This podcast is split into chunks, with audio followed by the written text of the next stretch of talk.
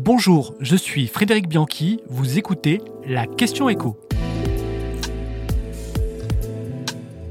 Les mesures sur le carburant vont-elles vraiment améliorer le pouvoir d'achat des Français? Pas de baisse de taxes, mais le retour des chèques. Ce dimanche, le chef de l'État a annoncé que l'indemnité de carburant pour les travailleurs allait revenir en 2024. Comme l'année dernière, ce sont 100 euros qui devraient être versés l'année prochaine aux 50% de Français les plus modestes. On rappelle les conditions pour y avoir accès. Il faut d'abord être actif, les retraités n'y ont pas droit, détenir un véhicule et gagner par exemple moins de 1314 euros net si vous êtes une personne seule. Selon les calculs de Bercy, cette aide de 100 euros serait l'équivalent d'une ristourne de 20 centimes sur le litre de carburant pendant 6 mois pour un automobiliste moyen. Si le calcul économique est sans doute juste, le ressenti des bénéficiaires, lui, sera probablement différent.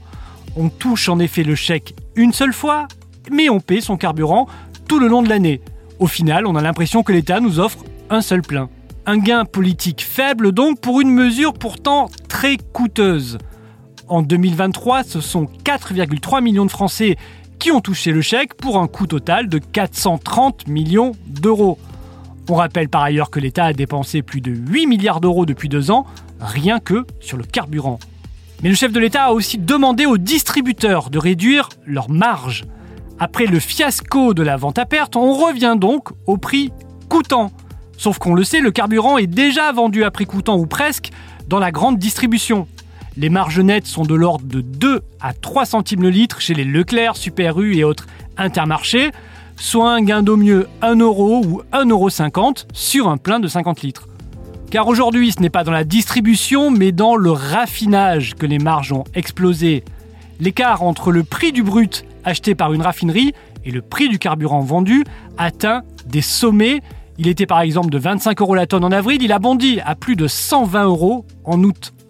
Cette hausse qui se retrouve dans tous les pays du monde s'explique par une demande en carburant qui est très forte et une raréfaction des stocks avec notamment de très grandes raffineries en Europe et en Afrique qui tournent au ralenti. La petite bonne nouvelle, c'est que ces marges sont très fluctuantes d'un mois à l'autre et elles ont commencé à baisser en septembre.